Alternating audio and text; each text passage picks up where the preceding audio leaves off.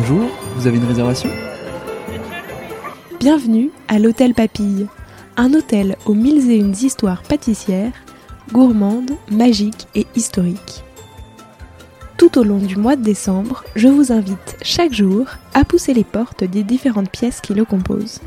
Derrière chaque porte se cache une surprise audio que vous aurez jusqu'au 24 décembre pour explorer. Et il se pourrait que vous ayez un rôle à jouer.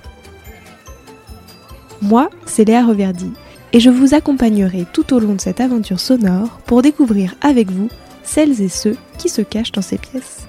Pour que la magie reste complète, je ne vous en dis pas plus. Vous êtes prêts? On y va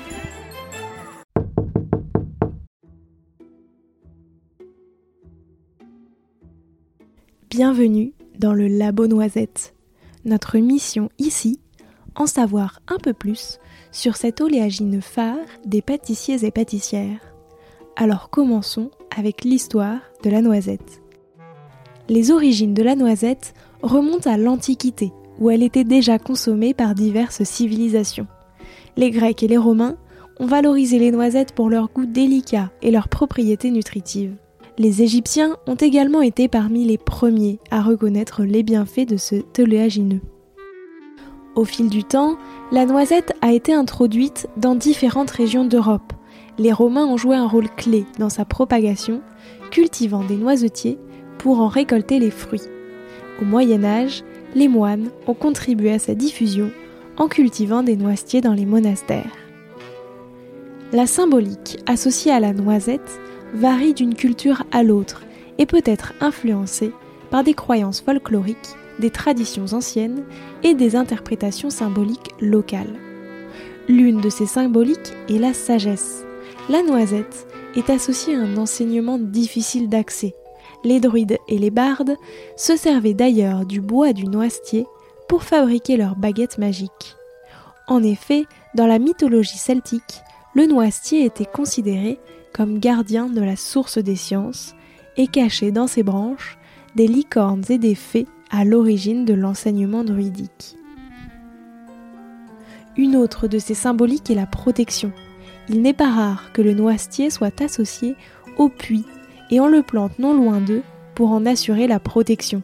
Cette histoire explique en partie pourquoi les sourciers utilisent toujours des branches de noisetier, qui sont fourchues, anciennement les baguettes magiques des druides, pour découvrir les sources d'eau la souplesse et la flexibilité du bois du coudrier, qui est un autre nom du noisetier, sont également deux qualités requises pour une baguette de sourcier, même si ce dernier peut tout à fait utiliser une autre essence.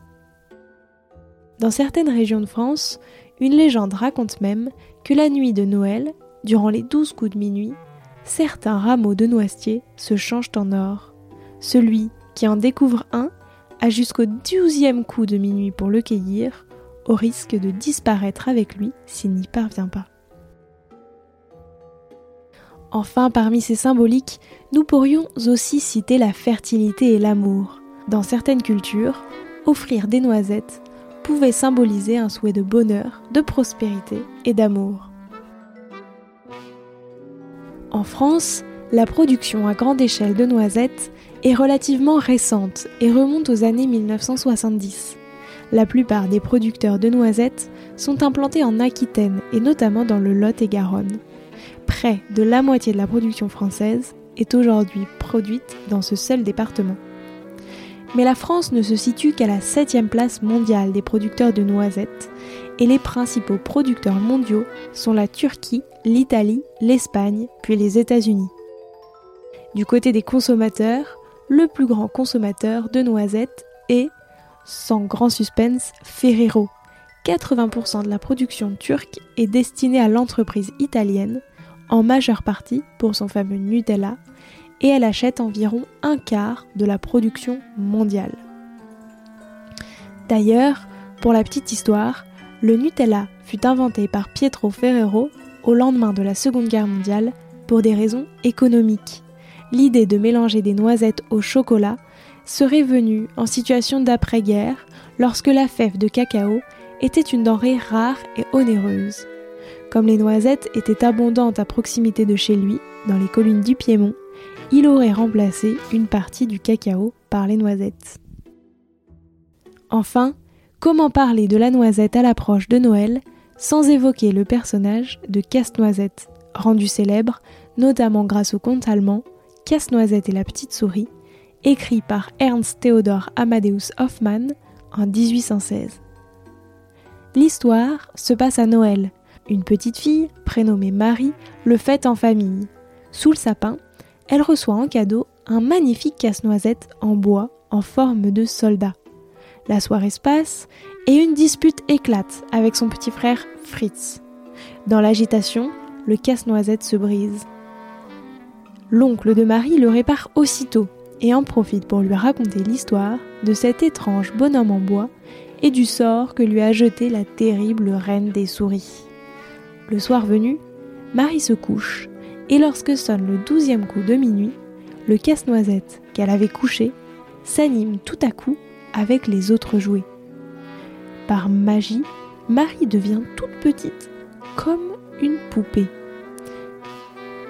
Le roi des souris surgit et fonce droit sur elle. Casse-Noisette s'engage alors dans un combat pour la sauver. La petite Marie, contre son gré, va prendre part à l'intrigue et va vivre aux côtés de son casse-noisette d'incroyables aventures. La suite est à découvrir dans le conte du même nom. Une toute autre légende raconte qu'un paysan riche, avare et aigri cherchait un moyen efficace pour casser les noisettes qu'il mangeait. Il proposa alors une récompense pour la personne qui serait capable de répondre à sa demande. Un ingénieux sculpteur eut vent de sa proposition et lui fabriqua une figurine en bois, un casse-noisette, qui grâce à sa bouche et à un levier pourrait casser la coquille des noisettes. Quelques années plus tard, le personnage de Casse-Noisette inspira notamment l'écrivain français Alexandre Dumas, qui en fit une fiction en 1846 intitulée sobrement Histoire d'un casse-noisette, et cette adaptation inspira à son tour le compositeur Tchaïkovski pour la création du célèbre ballet classique qui porte le nom de Casse-Noisette. J'espère que cet épisode vous a plu et moi je vous dis à demain pour une nouvelle aventure. Si vous aimez Papille et que vous souhaitez me faire un joli cadeau de Noël, vous pouvez noter l'épisode 5 étoiles sur Spotify ou Apple Podcast et me laisser un gentil commentaire. Sur ce, je vous souhaite une très belle journée. Prenez soin de vous.